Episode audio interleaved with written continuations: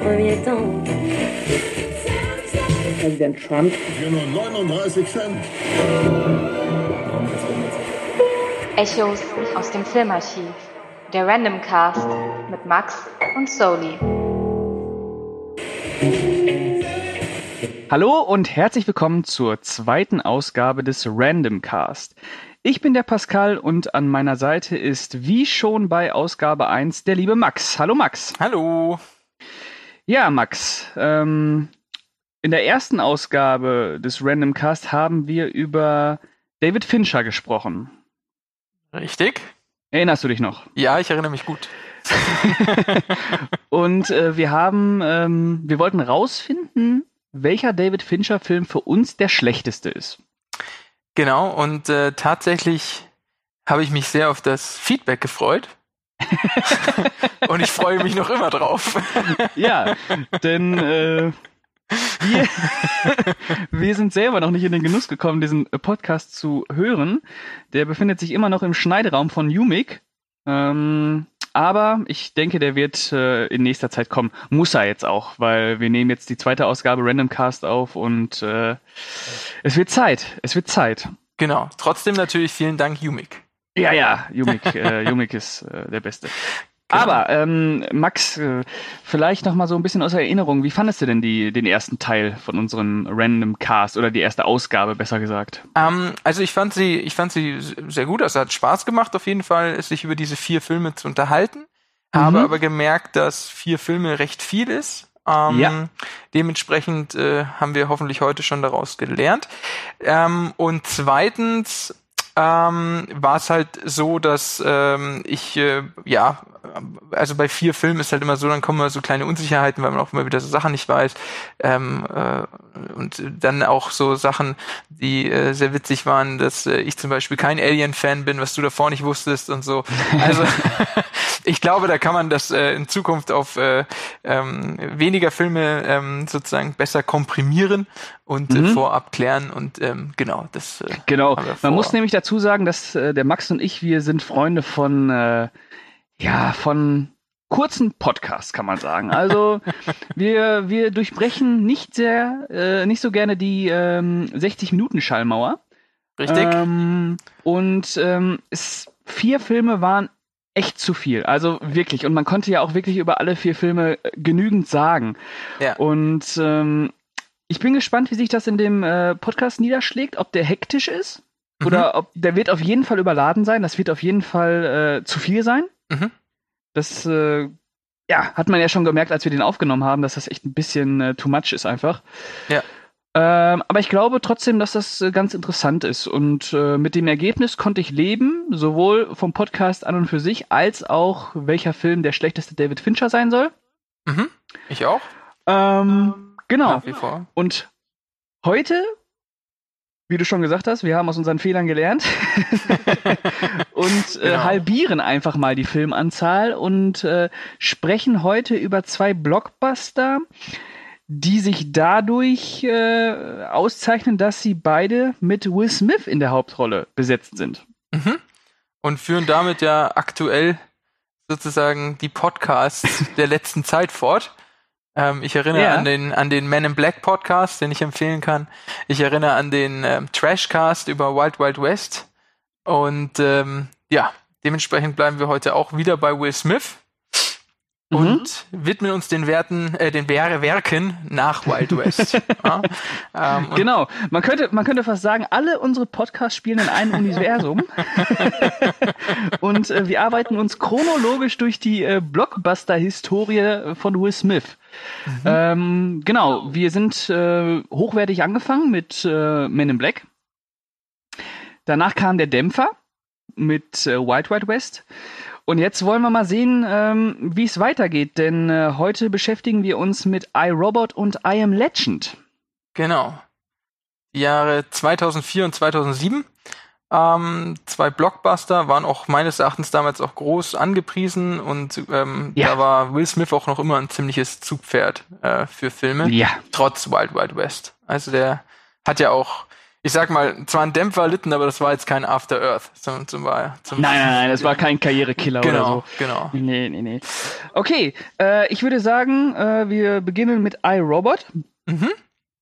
Und äh, die obligatorische erste Frage ist natürlich, äh, wann hast du den Film zum ersten Mal gesehen?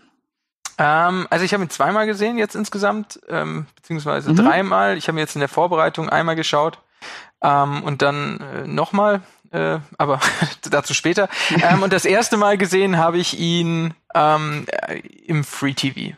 Also ich war dafür nicht im Kino. Mich hatte schon der Trailer mhm. damals nicht angemacht und da hat es mich nicht ins Kino gezogen und ich meine, entweder habe ich ihn im Free TV gesehen oder auf Sky. Ähm, eins von beiden. Und es war ähm, kein Film, der sich groß in meiner Erinnerung eingeprägt hat. Genau. Okay. Ähm, als er damals ins Kino kam, war ich, glaube ich, elf. Mhm. Oder zwölf. Ähm, und äh, ich habe damals äh, schon die TV-Movie gekauft. Ich weiß, damit kann man sich jetzt nicht sonderlich brüsten. Aber, ähm, und auf der letzten Seite waren immer die Kinovorschauen. Und, nee, falsch. Es gab eine große Kinovorschau fürs Jahr. Und da wurden äh, die meist erwarteten Filme äh, aufgelistet. Und darunter war auch äh, iRobot.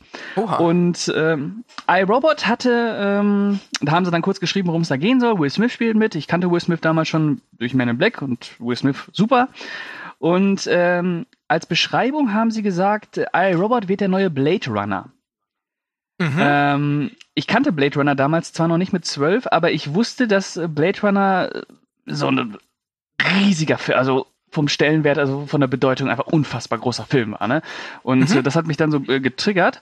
Und äh, dann ist der auf Blu-ray rausgekommen, nee, auf DVD, damals genau auf DVD äh, rausgekommen und ich habe mir den damals ausgeliehen. Mhm. Habe ich mir angeschaut mit mit zwölf oder drei oder elf, zwölf oder drei irgendwie so um den Dreh äh, angeschaut und war sehr äh, sehr angetan von dem Film. Also war für mich ein äh, guter, spannender Blockbuster.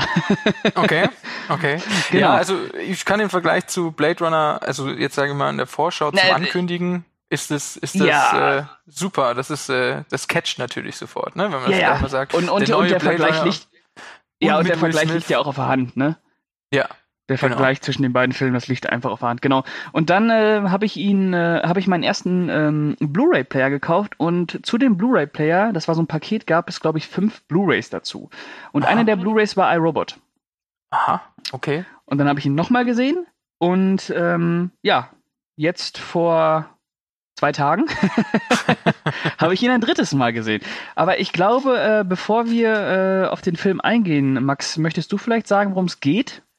Ähm, gerne. Ähm, ja. In iRobot ähm, sind wir in der Zukunft, ich meine im Jahr so 2030, 36, irgendwas sowas um den Dreh. 35 ist 35, es. 35. Mhm, 2035. Mhm. Und äh, wir lernen einen ähm, Ermittler der äh, Mordkommission kennen namens Del, Del Spooner, gespielt von Will Smith. Und mhm. ähm, Del Spooner ist ähm, äh, lebt in einer Welt, ähm, die wir dann auch gleich zu Anfang kennenlernen, wo Roboter die ähm, Kleinarbeiten für die Menschen äh, übernehmen und äh, sozusagen in unserem alltäglichen Leben ähm, nicht wegzudenken erscheinen. Man sieht sie überall in den Fußgängerzonen und äh, sie räumen den Müll weg, äh, sie ähm, kümmern sich um die Hunde, sie kochen, was weiß ich was alles. Und ähm, alle scheinen in Einklang mit diesen Robotern zu leben. Nur unser ähm, Held Del Spooner ist ähm, den ähm, Robotern gleich von Minute eins gegenüber aus irgendwelchen unerfindlichen Gründen ähm, negativ gegenüber ähm, eingestellt und ähm, zweifelt an dieser friedlichen und positiven Koexistenz.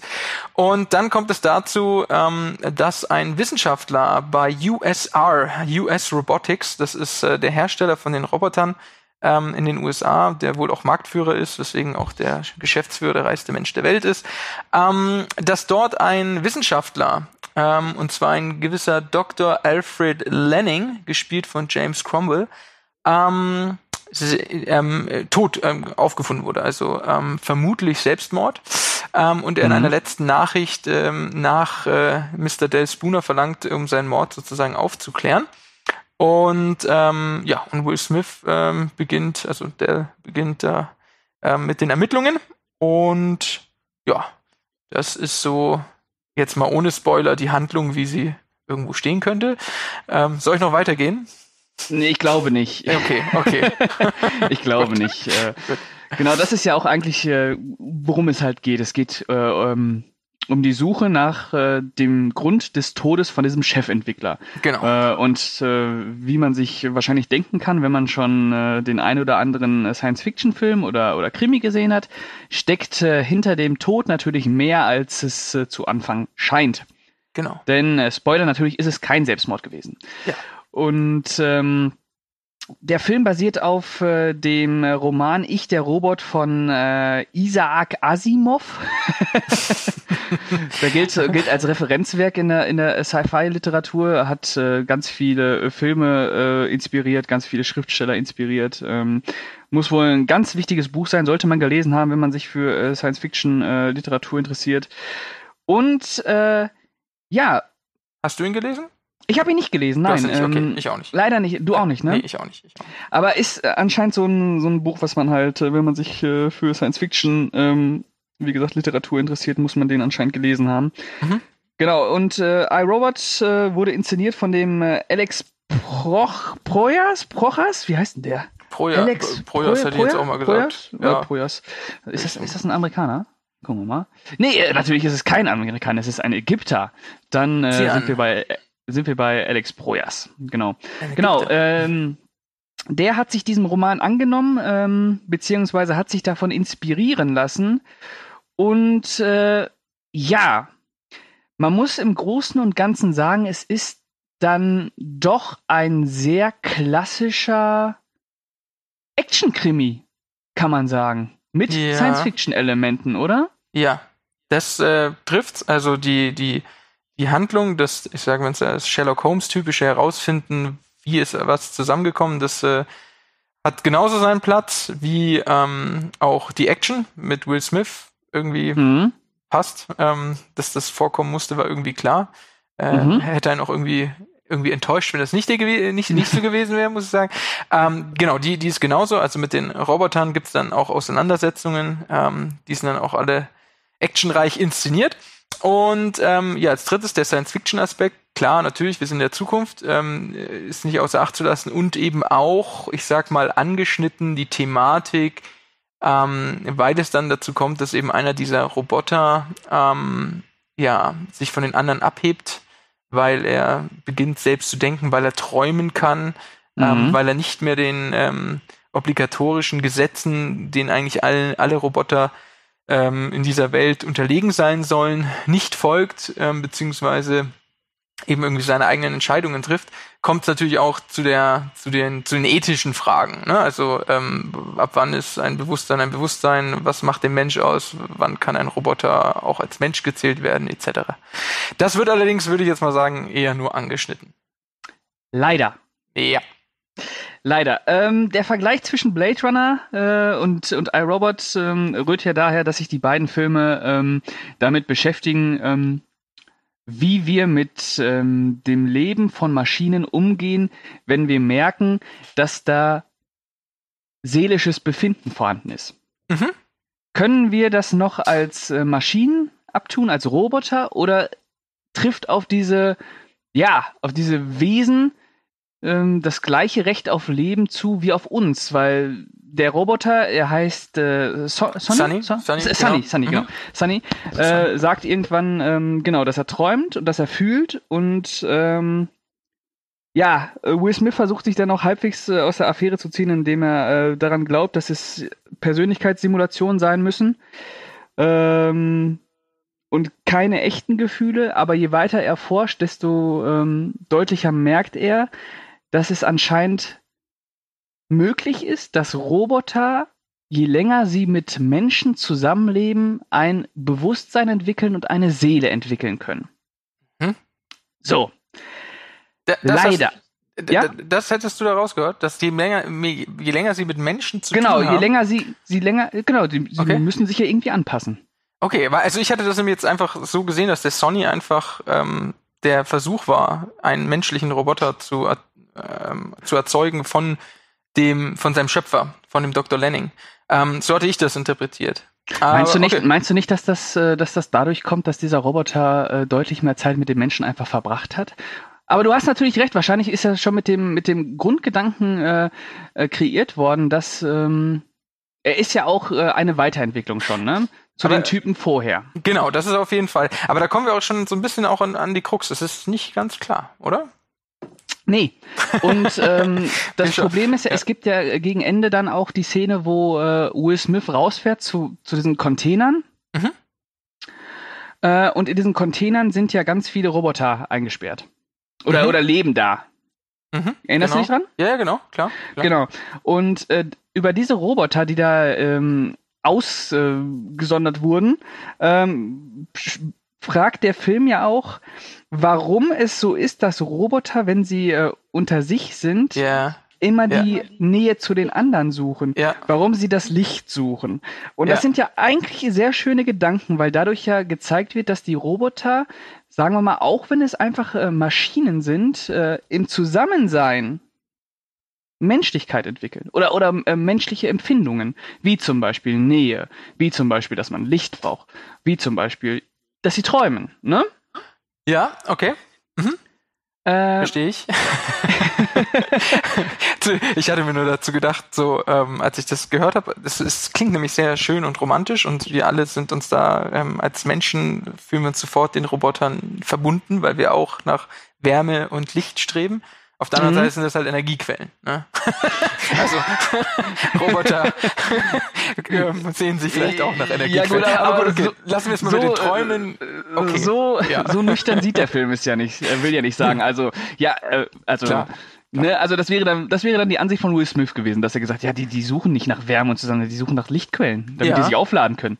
Genau. Äh, nee, ja. ähm, Verstehe ich. Okay das Problem ist einfach für mich nur, dass der, dass der Film äh, bei all seinen philosophischen und ähm, ja moralischen äh, Themen, die ja durchaus vorhanden sind in iRobot, dass er sie nicht vertieft. Ja, und er sich da auch ähm, gegen Ende auch nicht mehr viel Mühe gibt, finde ich, von den Erklärungen her. Ähm, wenn nämlich zum Beispiel Sunny, ähm, also am Ende ist es ja so, dass sich gegenüberstehen zwei ähm, künstliche Intelligenzen, Sunny und äh, Kiwi. Kiwi ist die, die das äh, Mastermind äh, hinter der ganzen ähm, äh, USR ähm, äh, ja, Software quasi. Genau, das ist dieser Zentral äh, Zentralcomputer, ne? Der genau, alles leitet. Genau, und dieser Zentralcomputer ähm, sagt halt am Ende, ähm, ja, also ich habe gesehen, dass die Menschen in einem selbstzerstörerischen Verhalten sind und deswegen werde ich mit meiner bestechenden Logik dafür sorgen, dass die Menschen das nicht mehr können. Und deswegen müssen wir jetzt mal ein bisschen was ändern, so dass die Roboter weiterhin die Menschen vor sich selbst schützen, aber erstmal in einer Übergangsphase die Roboter über die Menschen herrschen. Also so habe ich das jetzt mal mir genau. zusammengefasst. Genau. Ne? genau. Äh, also äh, irgendwann geht es ja auch darum, dass äh, das ist ja auch, das ist das Ambivalente daran bei iRobot. Es geht im Prinzip den Robotern darum, die Spezies des Menschen zu erhalten, indem sie ihn zu großen Teilen unterdrücken. Mhm. Damit er sich nicht weiter selbst zerstören kann. Genau. Also die selbstzerstörerische Herrschaft des Menschen wird dadurch unterbunden, indem sich die Geschöpfe ihrem Schöpfer in den Weg stellen. Ja. Und Sonny so die zweite KI sozusagen, die selbst denken kann, sagt dazu einfach nur, ja, die Logik ist schon richtig, aber ist irgendwie so herzlos. Genau. Weil er menschlich ist und weil er Mitgefühl hat und weil er äh, inzwischen äh, sich so weit anscheinend entwickelt hat, dass er weiß, äh, dass er nicht mehr nach Logik funktioniert, wie der Mensch. Äh, wenn du in äh, wirklichen äh, emotionalen Extremsituationen dich hineinversetzt oder nur mal gedanklich hineinversetzt, wer arbeitet da nach Logik und wer arbeitet nach, ähm, nach Herz, ne? Das ist ja auch und, ganz zentraler Punkt des Filmes. Ja. Die Handlung nach Herz und nach Logik. Ja. Dargestellt ähm, durch das Trauma, ähm, das unser Hauptdarsteller Del Spooner nämlich erlitten hat in einem Unfall, wurde er gerettet von einem Roboter, der mhm. ähm, die Wahl hatte, ein anderes äh, Unfallopfer, eine junge, ein junges Mädchen zu retten oder ihn. Und der Roboter hat sich dazu entschlossen, eben Del Spooner zu retten und nicht das junge Mädchen, weil die Wahrscheinlichkeit höher wäre, dass Del Spooner das überlebt bzw. gerettet werden kann. Genau. Und nach unserem menschlichen Ermessen in Form von Mitleid haben wir natürlich immer das Gefühl, hey, junges Mädchen hat das ganze Leben noch vor sich, ist doch viel wichtiger, dass wir die retten. So. Genau. Und äh, damit hat äh, Spooner äh, ein Riesenproblem. Natürlich auch aus dem schlechten Gewissen heraus. Er hat überlebt. wie es häufig ist bei Unfallopfern, die sich fragen, warum habe ausgerechnet ich überlebt und der andere nicht. Aber ähm, mhm. so da, daraus, daraus ähm, kommt sein sein Trauma. Und das ist tatsächlich ähm, auch nochmal derselbe Konflikt, wenn wir es jetzt so sagen, wenn wir es mit Mitgefühl und Logik ähm, das gegenüberstellen. Ähm, allerdings finde ich eben, auch wenn der Film das in diesen beiden Beispielen so ähm, äh, aufzeigt, dass eben tatsächlich, und da kommen wir als Verweis auf unsere heutige Zeit ja tatsächlich auch in so ein äh, Problem, dass wir da nicht weit genug denken. Ähm, also, dass wir sagen, ja klar, für den Augenblick Unterdrückung, äh, Empathie, mit denen die unterdrückt werden, ähm, sozusagen ist äh, ähm, jetzt, wenn wir uns Menschen, stellen wir uns vor, eine KI würde jetzt äh, über unseren Planeten heute, sage ich jetzt mal, regieren und dafür sorgen, dass wir vieles ändern würden, müssten, damit wir quasi nicht weiter den Raubbau an unserer Gesellschaft oder an unserer Erde weiter äh, fördern, ähm, wäre das ja eigentlich ähm, so natürlich das ist unser Problem, wir würden unterdrückt werden. Auf der anderen Seite ist es natürlich der Versuch, eben langfristiger zu denken, wo man sagen könnte, dass der Mensch dazu gar nicht so in der Lage ist, wie unsere heutige Zeit zeigt. Ja, und das steckt ja durchaus in dem Film drin. Natürlich ja. wird es eigentlich nur angeschnitten und äh, nicht ähm, ja, grundiert äh, weil iRobot eben letzten Endes immer noch nach äh, ganz simplen Blockbuster-Mechanismen funktioniert. Es ist ähm, Hochglanzkino, ja. auf Unterhaltung ausgelegt und ja, sehr selten manchmal vielleicht auch aus Versehen äh, in der Lage, äh, ja, spannende philosophische und moralische Themenkomplexe anzuschneiden. Ja. Ähm, und das halt vor allem über die Figur des Sonny, der ja durchaus ambivalent ist. Ja. Weil in ihm halt sowohl das Herz der Logik als auch das Herz des Herzens schlägt. Ja, ne? und, und, und da wird aber halt dann auch ganz klar sozusagen dem heutigen oder dem Konsumenten, sprich uns, äh, der Honig ums Maul geschmiert. Ja, der, der, diese KI entscheidet sich für uns Menschen, weil ja. ist schon richtig, wie wir es machen. Genau. Hör auf dein Herz, hör auf dein ja, genau. Herz. Genau, hör, dann, dann wird schon laufen. Hör einfach nur auf dein Herz, dann passt das schon. Ja, mm, ähm, er macht es sich einfach. Er macht es sich leider einfach, ja. Richtig, er macht es sich richtig. einfach und er ähm, nutzt diese Figur des Sonny, äh, ähm, Sonny, ne? Sonny. Ja, genau. Äh, am Ende dann eben auch, um so eine klassische Erlöserfigur oder Anführerfigur zu stilisieren. Ähm, was anscheinend jeder Blockbuster inzwischen braucht. Mhm. Einen großen äh, Anführer, ja. der äh, uns äh, ziellose und rastlose Lämmer auf den richtigen Pfad bringt. Und gießt es leider auch so ein bisschen in Schwarz und Weiß, indem er sich dann klar für die eine Seite entscheidet. Ja, also ich finde, ja. ich, ich finde, er, er, hätte halt sagen können, so, ey Leute, ähm, ja, so funktioniert's nicht wie Kiwi oder Wiki, wie das, genau, wie Wiki das will. Aber ähm, wir müssen schon was ändern. So ein bisschen ja. mehr Botschaft, da wäre schon ganz gut gewesen. Stattdessen ja. beschäftigt er sich mit ähm, den wichtigsten von allen, Freiheit. Er hat ja. jetzt seine Freiheit. Was fängt er mit seiner Freiheit an? Gut, das ist ja. aber ja, ja, bin ich nicht ne, zu weit. Äh, mit seiner Freiheit fängt er an, sich selber in eine Machtposition zu stellen und äh, Leute äh, und Milliarden von Robotern anzuführen ja. in eine Revolution des Friedens. Äh, ja, okay. Womöglich, womöglich. ähm, was mich persönlich noch an iRobot sehr gestört hat, ist die Figur von Will Smith. Mhm. Die fand ich äh, stinklangweilig. Mhm. Äh, das, war, das, war, für mich so ein äh, klassischer ähm, ja, Blockbuster-Held, der eigentlich keinen äh, Charakter hat, nur dadurch äh, dennoch so ein Hauch von Kontur ähm, zugesprochen bekommt, in dem irgendein Trauma aus der Vergangenheit angedichtet wird, mhm. ähm, was ihm dann letzten Endes ja auch noch eine Superkraft äh, gibt. Ja, was tatsächlich fand ich einen der besten äh, Momente war, als er in einem Duell mit einem Roboter die ganze Zeit auf ihn einknüppelt. Man denkt sich, Moment mal, unter den Metallschlägen müsste jetzt sein Knochen mal bersten. Auf einmal hat er einen Metallarm. Das war beeindruckend. Da war ich, da war ich baff. Das fand ich gut. Fand's echt gut? Ja, fand ich gut. In dem Moment hatte ich das nicht so erwartet und dachte mir so, hey, cool, jetzt hat er Metallarm. Fand ich, nee, war, ähm, ja. mir hat's gefallen. ja, ähm, äh, ich, als, als, als Symbol ist der ähm, Metallarm vielleicht ganz gut, weil dieser, äh, eigentlich ist es ja, was, was der Del Spooner da betreibt, ist ja eigentlich reinrassiger Rassismus. Mhm. Ne? Mhm. Ja, er hasst äh, die Roboter, ähm, Äh, nicht, weil sie äh, ihm im Prinzip äh, oder seinen oder dem Menschen die Arbeit wegnehmen, ähm, sondern weil sie ihn an sein eigenes Scheitern erinnern. Ja, und sein eigenes schlechtes Gewissen. Genau. Dadurch, dass er da, äh, seinem Job als äh, Polizist, also als Helfer, nicht nachkommen konnte und das Mädchen gestorben ist, wird er ständig genau. durch seine Narben und durch seinen Metallarm, durch seine Prothese daran erinnert, dass er gescheitert ist. Ja. Äh, und das versucht er jetzt irgendwie zu kanalisieren, indem er sich äh, ja das einfachste Opfer aussucht, die Roboter, und die im Prinzip äh, ja diskriminiert. Mhm. Durchaus. Kann man ja auch mit denen äh, machen. Ja, ja, eben. die werden sie ja nicht die sagen, ja, Blech, Blechbüchsen, ja. ne? Genau, genau. Und im Prinzip ist iRobot deswegen ja auch noch immer so eine Läuterungsgeschichte, ne? Mhm. Ähm, für Will Smith.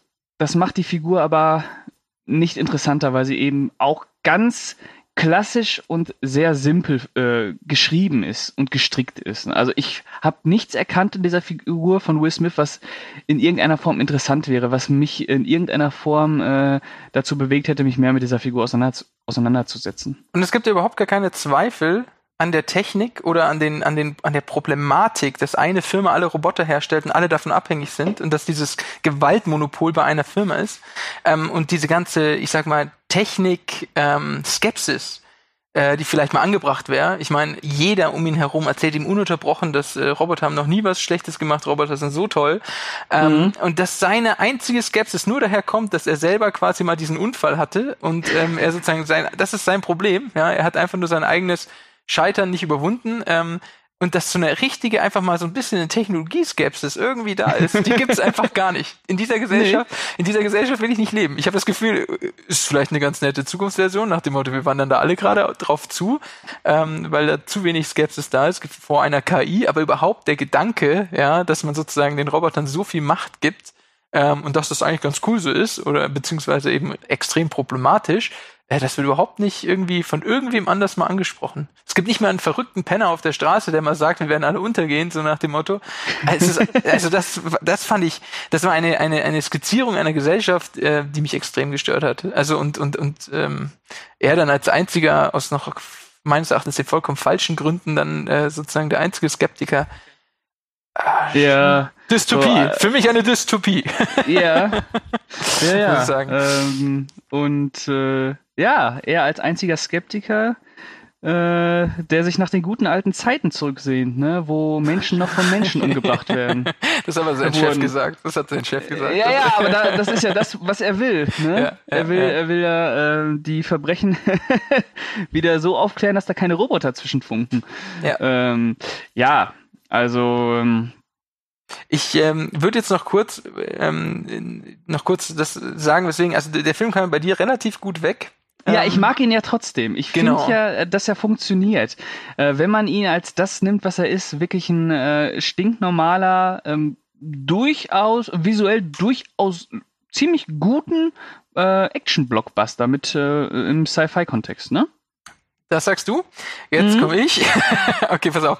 Also erstmal, ich mochte das Design der Roboter nicht. Ähm, ah, das, das, ist, das, ist, das ist so einer der Vorwürfe, der immer kommt, ne? Ja, aber dieses reine CGI, das sind ja rein CGI gemachte Roboter. Und ähm, also das fand ich, das hat mich gestört. Ich hatte das Gefühl, Will Smith schlägt sich da wunderbar durch den Greenscreen. Das war so, äh, es war für mich so wenig so wenig ähm, handfestes äh, äh, Requisite in diesem Film irgendwie gefühlt.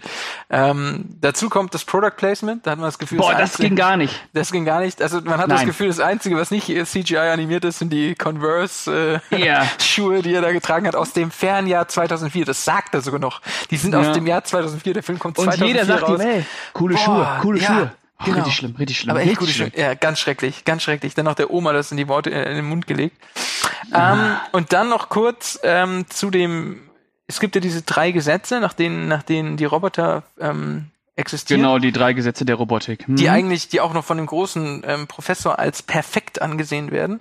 Ähm, mhm. Und zwar äh, erstens, ein Roboter darf keine Menschen ähm, äh, was zu Leide tun äh, und auch nicht ähm, unterlassen, also Hilfe unterlassen, wenn er, wenn er jemanden vor Schaden schützen könne.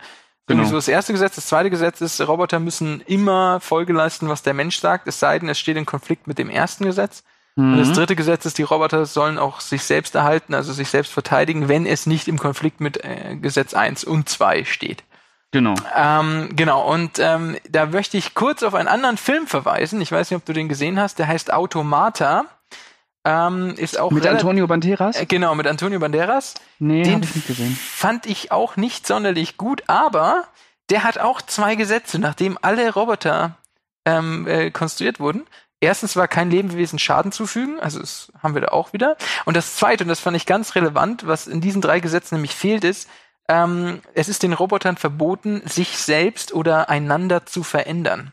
Und das ist nämlich so noch noch das, das bringt nämlich genau das mit, ja, ähm, dass künstliche Intelligenz sich eben fortentwickelt und sich gegenseitig sozusagen verändern, verbessern kann und es dann eben alles sehr, sehr äh, äh, problematisch werden kann. Ähm, was, wir, was es ja schon heute gibt in manchen Versuchen, wo, wo irgendwie ähm, künstliche Intelligenz irgendwann beginnt, äh, sich auf andere Art und Weise zu unterhalten. Aber das jetzt mal dahingestellt. Aber dieses Gesetz fand ich so viel einleuchtender als die drei Gesetze, beziehungsweise fehlt das einfach, ja, dass die, dass die KI sich nicht eben sozusagen selbst verändert oder fortentwickelt ähm, und dann seine eigenen Gesetze sozusagen ausstellen könnte. Ähm, mhm. das, das hat mir so ein bisschen gefehlt. Das ist mir nur noch, nur noch so am. Ja, aber wenn wir das vierte sagen. Gesetz hätten, dass sich die äh, Roboter nicht äh, äh, weiterentwickeln dürfen, mhm. dann hätten wir ja auch keinen Film. Und äh, okay. vielleicht ist da ja auch wirklich noch so diese äh, Gutgläubigkeit hinter, dass äh, ja sie können sich weiterentwickeln, sie können schlauer werden, sie können stärker werden, aber sie funktionieren ja immer noch nach den ersten drei Gesetzen. Das heißt, wir haben hier vielleicht die übelste Terminator-KI, die ja. alles kann, aber sie kann halt niemandem schaden. Wenn sie sich in dieser Hinsicht nicht verändert, richtig. Genau, wenn sie immer noch nach den Gesetzen funktioniert. Das ist natürlich alles äh, Planspiel und ähm, äh, genau, aber ja. Zum Fazit noch, ähm, wir haben an, anfangs angesprochen, dass wir da drei verschiedene Genres so vermischt haben, den Science-Fictioner, den, den, ich sag jetzt mal, Detektivgeschichte und die Action. Mhm. Und ich finde halt, das ist so ein bisschen so eine halbgare Mischung. Ähm, mhm. Deswegen, also ähm, ich, äh, ihr werdet es an meinem an meinen Punkten am Ende hören. Für mich ist der Film nämlich halt einfach nicht hängen geblieben. Ne? Also das mhm. ist ähm, für mich ein Film, der ist vollkommen austauschbar. Der bringt mir nicht wirklich was Neues. Ähm, der ist einfach so Blade Runner sehr, sehr schwach. die ähm, Krimi-Geschichte hat mich nicht mitgenommen. Und ähm, wenn ich das Design und das CGI mir, mir sozusagen auf den Sack geht, dann, dann ist auch die Action ähm, leider so ein bisschen ähm, ja, dann macht die auch nicht so viel Spaß. Mhm, und, so. äh, und mhm. genau, dementsprechend war ich halt, äh, der Hauptcharakter haben wir auch schon auseinandergenommen, ist jetzt auch ein bisschen echt flach und dementsprechend war das alles so nichts, was mich wirklich überzeugt umgehauen hat. Es ist zwar äh, schön gemacht, insofern, als dass man es ohne weiteres äh, Popcorn-mäßig anschauen kann und äh, es auch unter kurzweilig sein kann, aber ähm, da ist mir nichts hängen geblieben. Und auch beim zweiten Schauen ist mir nichts hängen geblieben. Ich habe den Film angeschaut, ich habe dann zufälligerweise gesehen, wie du ihn bewertet hast. Und dann dachte ich mir, echt? Da muss ich, da, da muss ich mir nochmal anschauen. Da habe ich mir heute nochmal angeschaut und nee, mein Urteil bleibt. Okay, genau. zu den Punkten kommen wir gleich, ja? Ja. ja Jetzt sage ja. ich erstmal mein Fazit. Also, ähm, ich kann das ja durchaus verstehen. Äh, ich gehe aber etwas wohlwollender mit dem Film um, weil ähm, ja, also zuerst muss man sagen, die Vergleiche zu Blade Runner, das ist natürlich äh, ein Schnitt ins eigene Fleisch. Mhm. Das geht gar nicht. Äh, aber so als äh, kurzweiliger, visuell durchaus ansehnlicher Hochglan Hochglanz-Blockbuster äh, fand ich iRobot äh, ziemlich unterhaltsam um es mal so zu sagen. Das äh, hört sich natürlich nie gut an, zu sagen, der Film ist unterhaltsam. Äh, aber ich muss sagen, dass ich äh, mir den ähm, durchaus ähm, gut unterhalten. ich, das klingt so, als wenn ich jetzt so drum rumreden will. Ja, eigentlich ist der scheiße, aber ich hatte Spaß. Nein, der ist nicht scheiße. Der ist nicht scheiße. Also die, ich muss auch sagen, das Design von den Robotern hat mir gefallen, weil es äh, so schön schlicht war. Es sieht natürlich künstlich aus, keine Frage. Aber ähm, es wirkte so schön, es wirkte schlicht. Man hat so, man hat den Ursprung der Roboterform gesehen, aber man hat die Gesichtszüge gesehen. Man sieht, wie sich diese Roboter weiterentwickeln und äh, man kann sich vorstellen, wie die nächste Stufe dann aussehen könnte und wie die übernächste Stufe dann aussehen könnte. Und das hat mir eigentlich sehr gut gefallen. Ähm, außerdem fand ich die Figur des, äh, des Sonny sehr, ähm, sehr interessant, weil sich in ihm, wie gesagt, diese, diese Zwietracht zwischen, zwischen äh, Logik und Herz ähm, eigentlich sehr charismatisch niedergeschlagen hat, deutlich charismatischer auch als seine, äh, ja, seine echten ähm, Gefährten, ähm, wie Will Smith und ich weiß gar nicht, wie die Frau heißt. Äh, Achso, ähm, die hieß Dr. Susan Calvin. Ja, wie die, wie die als Schauspielerin. Ich, Achso, äh, äh, keine Ahnung. Nie aufgeschrieben. Äh, Bekannt die, die, aus Frau war, die. Frau, die Frau war übrigens auch unfassbar öde. Ja. Unfassbar öde und super Ja. steif, also Ja. da ging gar nichts. Äh, und äh, der kleine Auftritt von Shia LaBeouf, der war auch peinlich. Voll, Ähm, voll. ja. Das war wie, wie, wie der Auftritt in Konstantin, nur viel, viel schlechter. Ja, das ging gar nicht. Nee. Äh, aber ich muss eben trotzdem sagen, dass mich äh, dieser Film über seine knapp zwei Stunden wirklich äh, ja in seine Welt hineingezogen hat, weil der äh, Alex oder Alex Pro Projas, Pro, Projas, Projas, Mhm, mhm, ähm, ja auch wirklich ein sehr begabter äh, visueller Erzähler ist. Man darf nicht vergessen, der Mann hat The Crow und äh, Dark Gods City of gemacht. Egypt.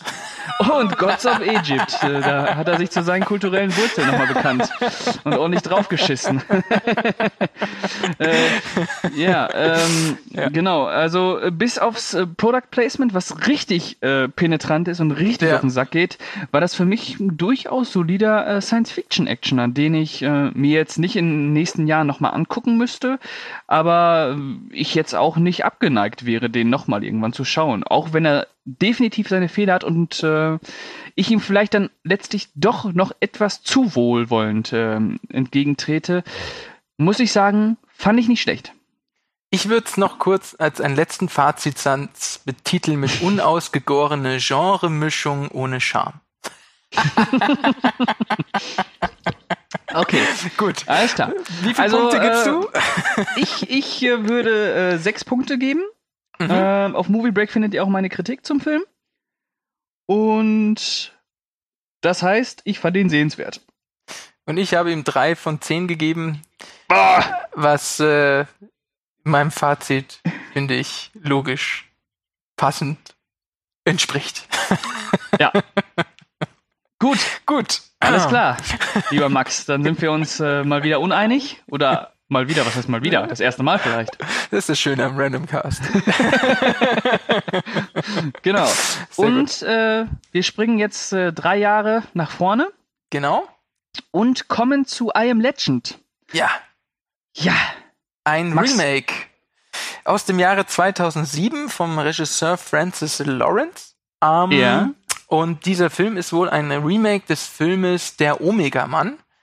Na, Nicht? also nee. Nicht? Ähm, ich hab's, ich hab so, okay. Das hatte ich jetzt gar nicht mehr Äh, recherchiert. Also, dachte, das also so. ähm, der, äh, der Omega-Mann und äh, The Last Man on Earth, die basieren alle auf dem gleichen Roman.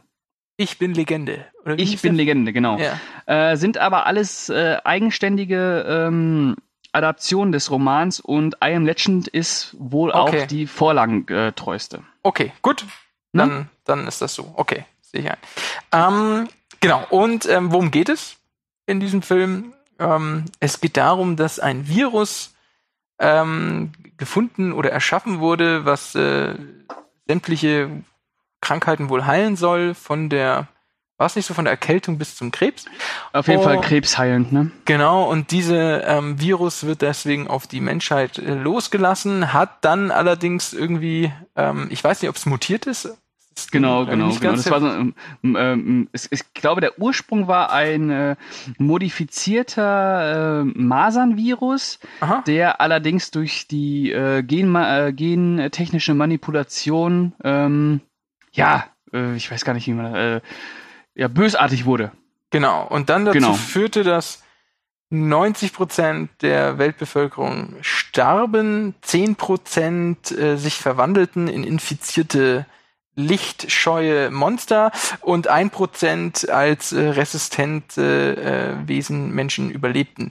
Mhm. Und wir lernen ähm, in New York äh, Will Smith kennen in seiner Rolle als äh, ehemaliger Forscher und äh, auch ähm, Army-Offizier, ähm, der eben auch mit daran wohl geforscht hat und ähm, jetzt verlassen als einziger Überlebender in New York sein Dasein fristet, immer wieder versucht, zu Menschen Kontakt aufzunehmen und sich eben jeden Tag äh, darauf ähm, äh, nachts, jeden Tag nachts vor den Mutanten, sage ich jetzt mal, ich nenne sie jetzt mal so, ähm, mhm. verstecken muss und tagsüber ihm sozusagen die Stadt gehört, weil die Mutanten sich alle in die dunklen Häuser verziehen, weil sie das Sonnenlicht äh, meiden. Genau. Und äh, genau, und in dieser Welt äh, treffen wir auf Will Smith. Ja. Mhm. Genau. Und, so ist es. Und mir hat der Film Spaß gemacht. ja, äh, ich muss sagen, ähm, die ersten 50 Minuten mhm. von I Am Legend. Ja. Finde ich grandios. Ja, genau.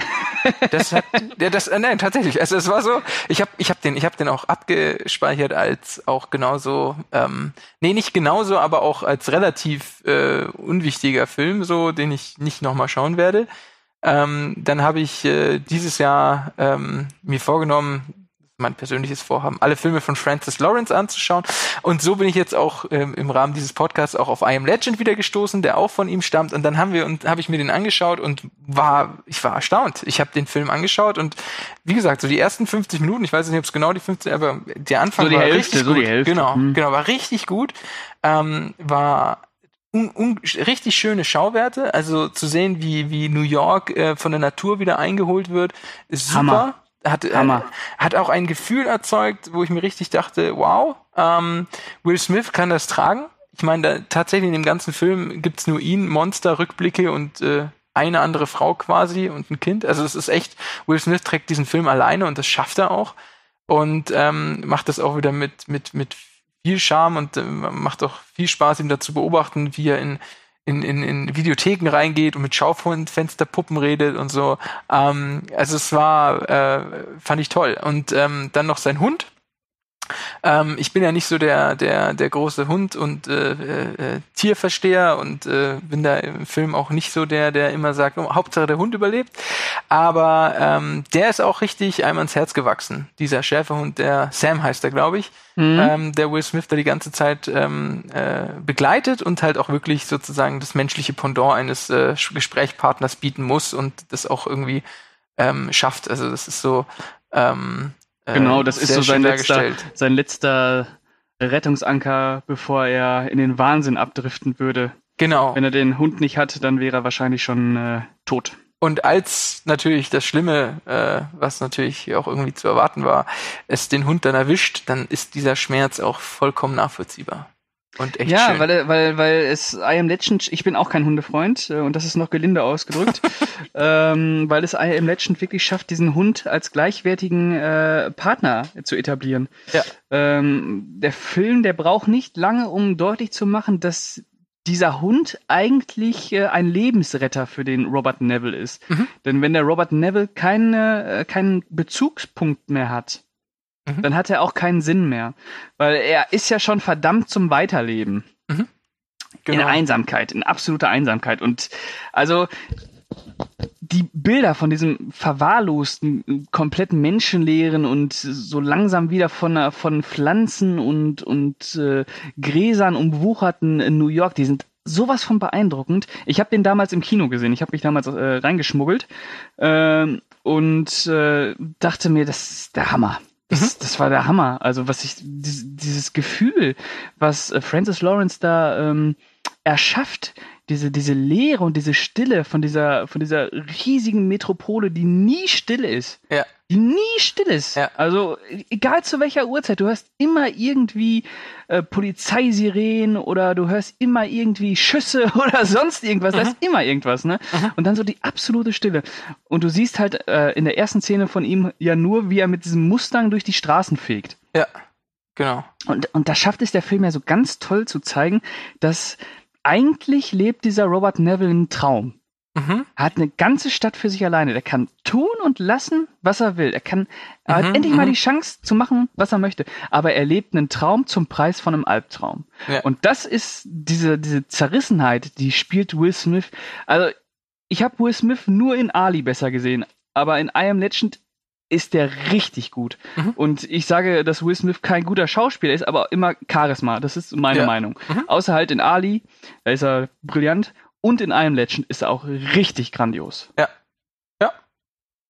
Wäre jetzt nicht so allgemein als schlechten Schauspieler bezeichnet, aber ja. Nein, nein, nein, nein. Ich, ich habe nicht, gesagt, ich hab nicht gesagt, dass es ein schlechter ist. Ich habe also, okay. nur, dass es kein, kein guter ist. Ah, kein guter. Ah, okay, sorry, gut, Entschuldigung. Ja, okay, okay, passt.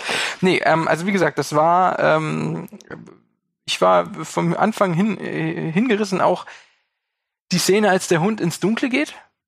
Ähm, wo dann Alter. sozusagen, das hat mich, ich, ich bin auf dem Sofa, ich habe da eine Körperspannung gehabt und, und, und Ja, weil du da wieder merkst, der Film, Film, ist super in den ersten 50 Minuten, weil er total entschleunigt ist. Der mhm. ist ja wirklich sehr langsam erzählt. Das ist einfach eine Bestandsaufnahme von quasi dem letzten Menschen auf der Erde ja. und wie er versucht weiterzumachen. Ja.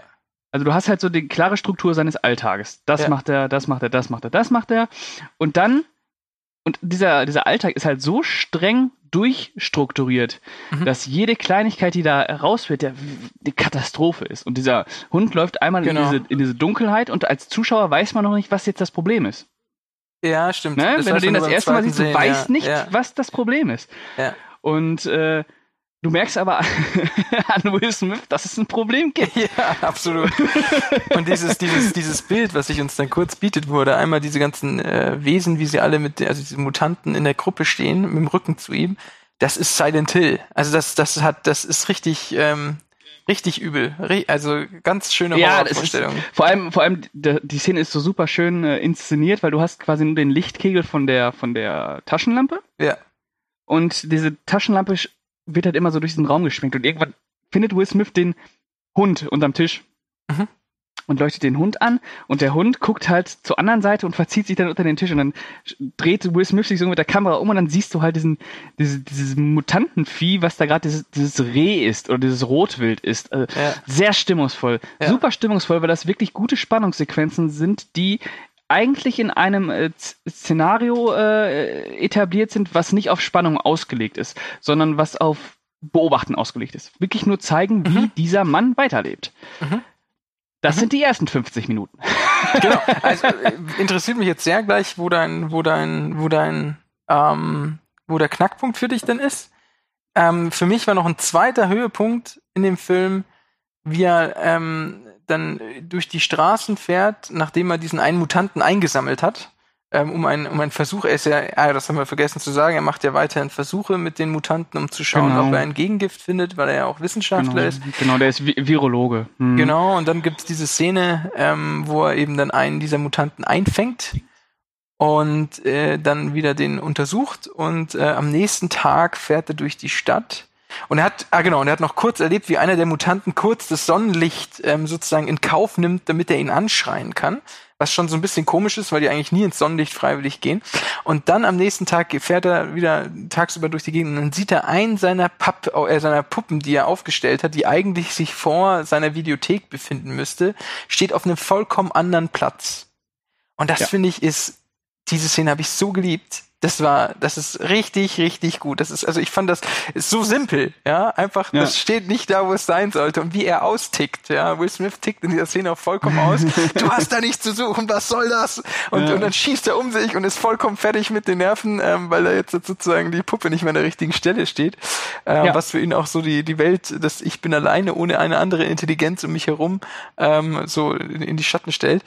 Und ähm, die fand ich auch noch bombastisch, diese Szene. Die hat mir auch sehr, sehr Spaß gemacht, weil also so simpel, so wirklich absolut simpel, wie sie ist, dass einfach nur diese Puppe woanders steht, extreme Spannung erzeugt. Und ähm, Ja, weil die Szene ja auch zeigt, wie schmal der Grad ist zwischen, zwischen Normalität und Wahnsinn, ne? Voll, Absolut. Und das Zweite, was ich noch kurz sagen will, ist für diese Atmosphäre finde ich ist auch brillant, ähm, wie man sieht, wie er nachts alles zumacht, ähm, sich einschottet in seinem Haus, überall größte Metalldinger zuzieht ähm, und sich dann alles ausmacht und äh, sich in die Badewanne mit seinem Hund begibt und draußen hört man nur die Schreie von den Mutanten. Ja, super, super. Fand ich auch richtig, also super. es ist auch wieder sowas extrem. Da, das sind die ersten 50 Minuten, ja, wie genau. gesagt. Genau. Okay. Da baut er allein auf Stimmung, allein Gut. auf Stimmung, allein auf, auf, auf Atmosphäre.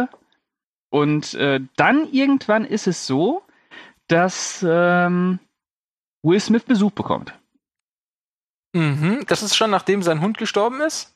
Genau. Und er in einer Selbstmordaktion sich dachte, hey, ich fahre jetzt mal in der Nacht im Auto rum und versuche sämtliche Vampire, äh, ich nenne sie schon Vampire, sämtliche Mutanten platt zu ja. fahren. Ja. Genau, und dann irgendwann tr äh, trifft er auf Anna mhm. und ihren Sohn und äh, ja, die nehmen ihn mit zu ihm nach Hause Nee, zu sich nach Hause natürlich. Und äh, dadurch, dass jetzt quasi wieder so eine Scheinfamilie zusammengestellt wird, ändert sich der Tonfall des Films von 0 auf 100.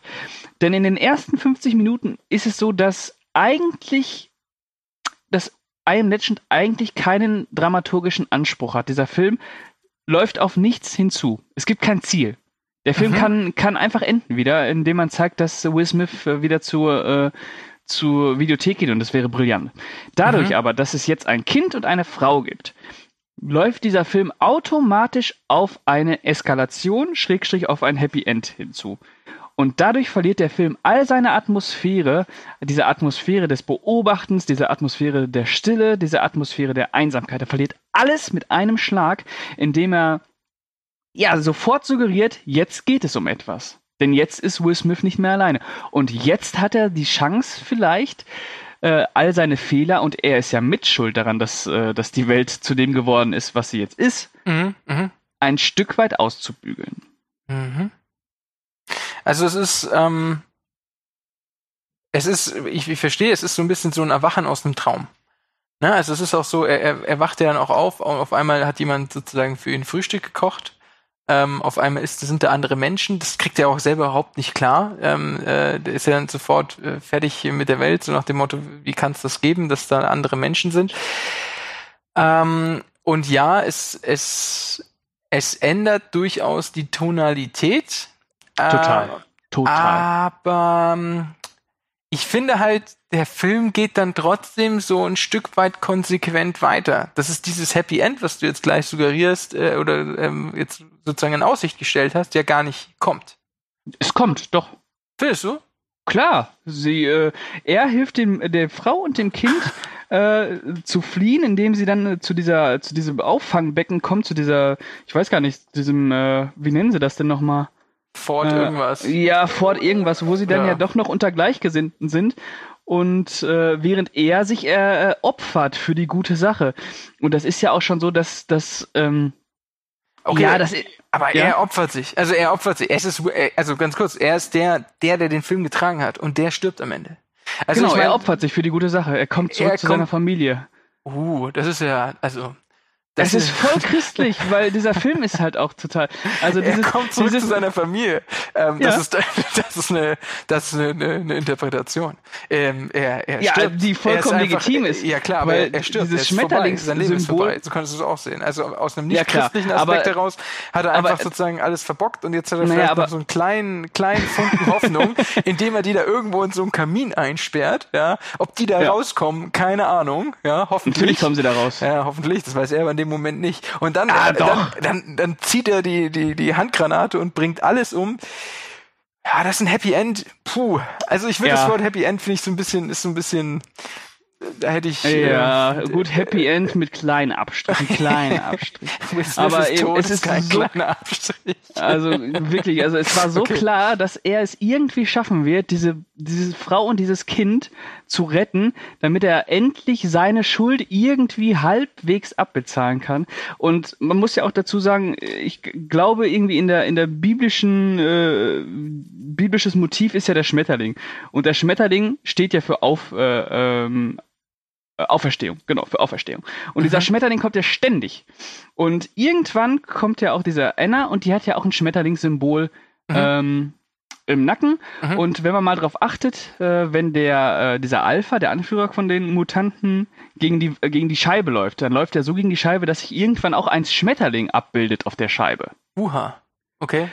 So, und, ähm, und, und Schmetterling ist eine christliche Symbolik? Genau, das steht für Auferstehung. Ach, sieh an. Und ähm, Okay, ich oute mich gerade als nicht wissend. Ja, okay. Mhm. und äh, im Vorfeld gibt es ja die große Diskussion darüber, äh, dass äh, wo äh, Anna, äh, wahrscheinlich Katholikin oder was, was auch immer, ja sagt, ähm, dass es ähm, ja eine göttliche Fügung ist, dass es so gekommen ist.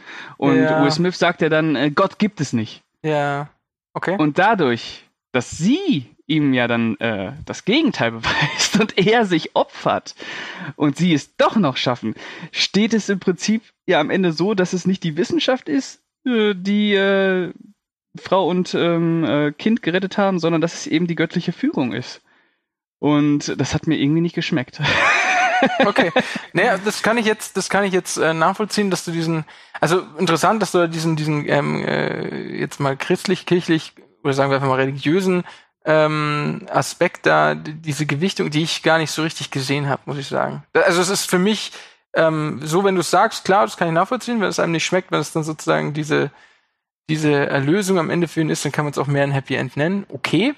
Mhm. Ähm, tatsächlich war es für mich so, dass ich ähm, einfach äh, aus, aus anderen Gründen das Ende jetzt nicht so bombastisch fand, weil ich halt einfach fand, ähm, also man muss halt überlegen, was wäre die Alternative gewesen. Du meintest am Anfang, der Film wäre toll, wenn es sozusagen immer so weitergegangen wäre, aber es muss ja irgendwie in diesen Beobachten, Schauen, Welt darstellen, ja auch irgendwas Interessantes passieren, dass das weitergeht.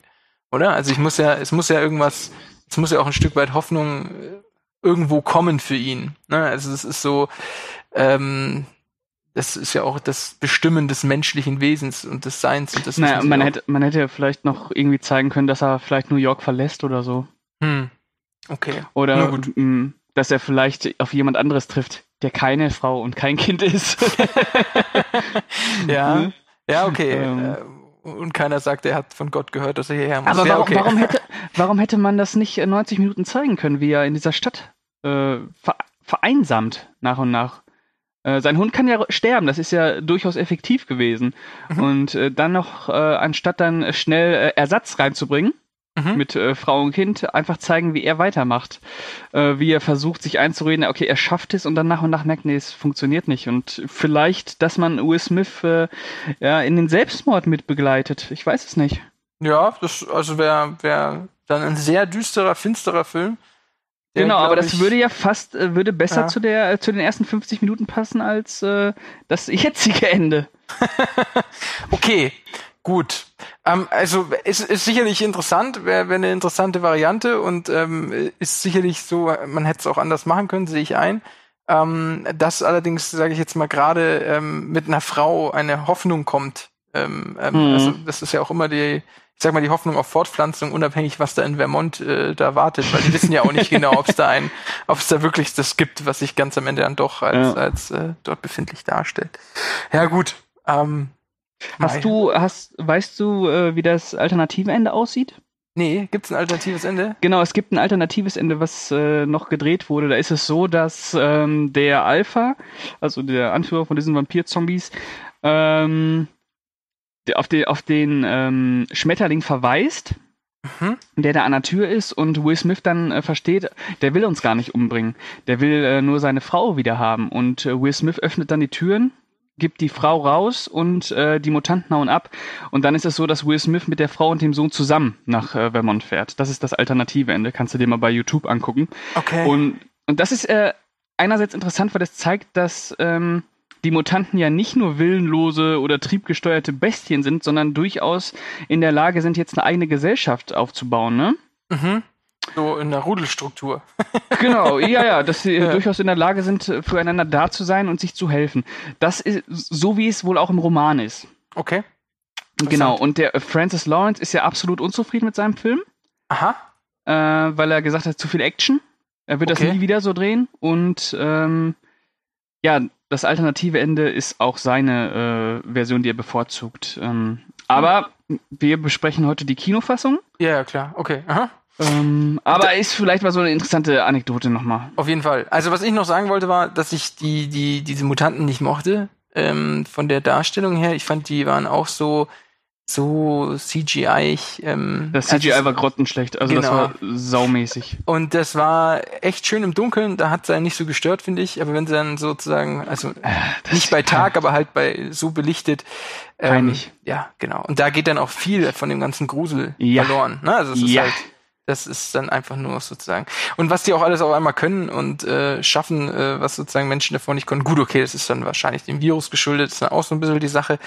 Ähm, und halt am Ende auch diese, ich meine, er hat echt schöne, schöne Verteidigungsmaßnahmen für seine Wohnung.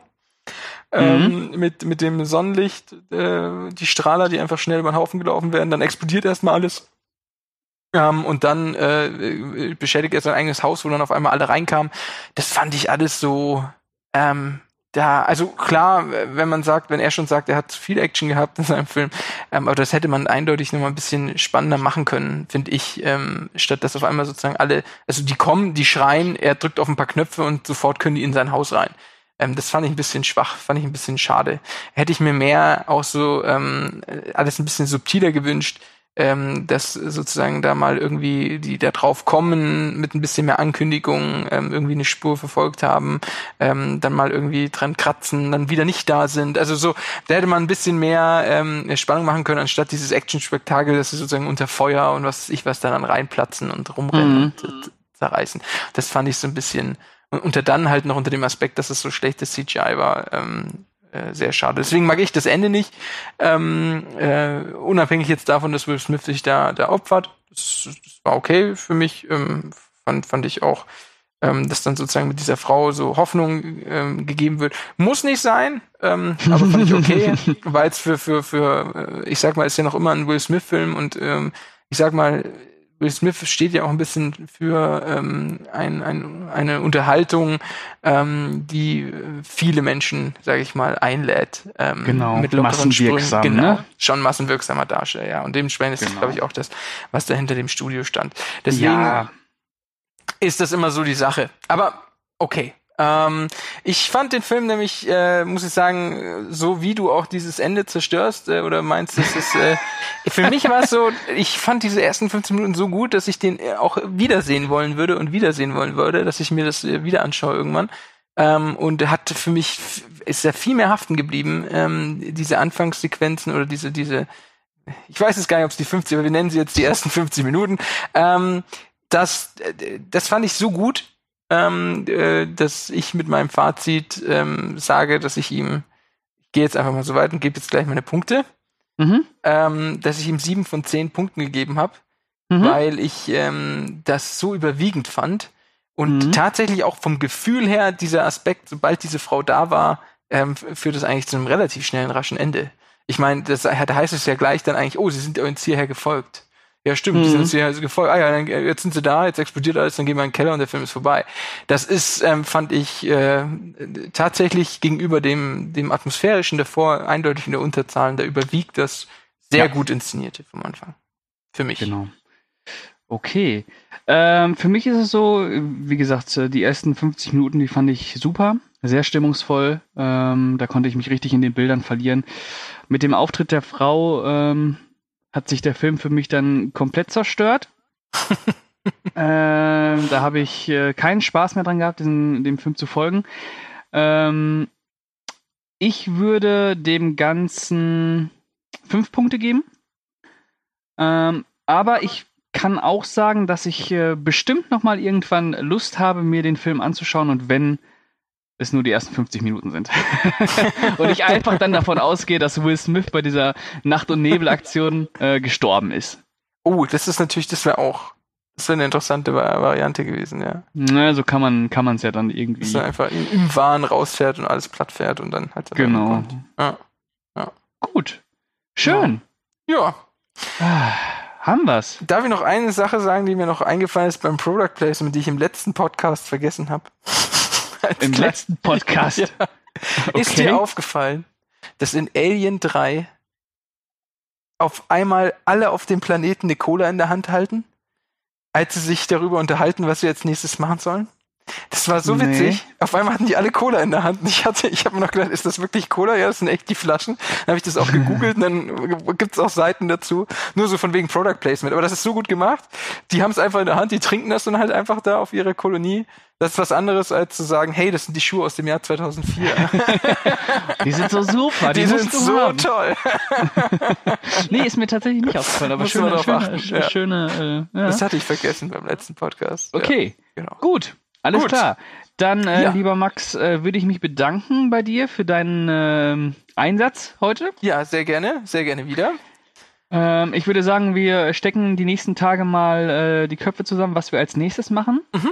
Äh, denn ich finde das eigentlich ganz schön, äh, mit diesen äh, zwei oder drei Filme besprechen. Das, äh, wir bleiben bei zwei am besten. Ja, ja. Ähm, das gefällt mir sehr gut. Das sollten wir beibehalten noch ein bisschen. Genau. Und durchaus Wenn mit du darauf unterschiedlicher Lust hast. Meinung. Ja, gerne. Mhm. Gut. äh, nee, dann machen wir das. Und äh, dann würde ich sagen, äh, vielen Dank fürs Zuhören an die Menschen da draußen. Genau. ähm, ihr wisst ja, ihr könnt uns äh, unseren Podcast bei Movie Break hören auf äh, Podigy, iTunes, Spotify, äh, YouTube. Äh, YouTube, echt? Ja. Okay, YouTube anscheinend. Und äh, da gab's noch was. Äh, dieser. Diese, dieser. Genau, dieser. Dieser, ich, dieser. dieser kommt genau. immer am Ende, ja. Jawohl. Äh, und natürlich noch auf Movie Break bei uns direkt. Genau. Genau. Und äh, dann würde ich äh, mich verabschieden und sagen bis zum nächsten Mal. Und das letzte Wort hat der Max. Ja, ähm, ich sage das gleiche. Vielen Dank fürs Zuhören. Es hat mir Spaß gemacht und äh, gerne wieder. Und in diesem Sinne, macht's gut. Ciao, ciao.